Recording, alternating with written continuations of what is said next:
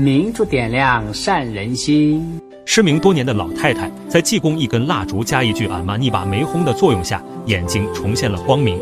济公看自己的任务已经完成，转身准备离开，却被人请求帮忙救救女儿。